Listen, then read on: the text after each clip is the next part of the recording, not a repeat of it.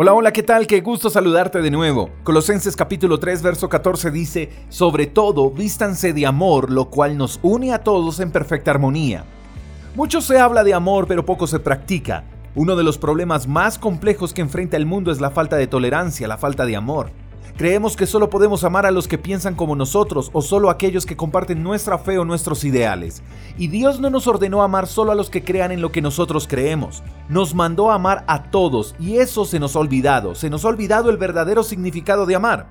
Dice la Biblia que de tal manera amó Dios al mundo que dio a su único Hijo. El amor comienza dando algo. Dios no esperó a que el mundo reaccionara y decidiera por él. Él dio porque Él es amor.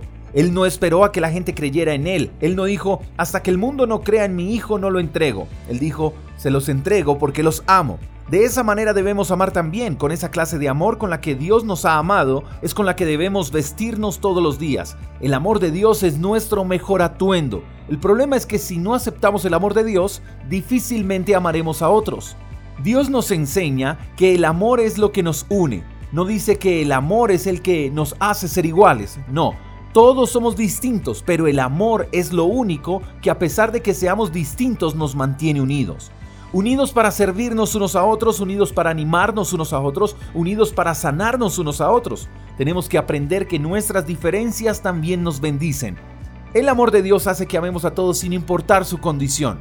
No importa si es rico o pobre, si es blanco o negro, si es latino o europeo, si es cristiano o católico, si es doctor o deportista. El amor de Dios es para todos y con ese amor es con el que nos debemos vestir y ese amor de Dios es el que nos permitirá vivir en armonía unos con otros.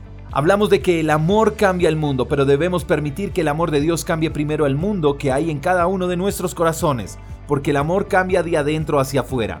Vistámonos con el amor de Dios. Ese amor nos hace ver bien a todos. Espero que tengas un lindo día. Te mando un fuerte abrazo. Hasta la próxima.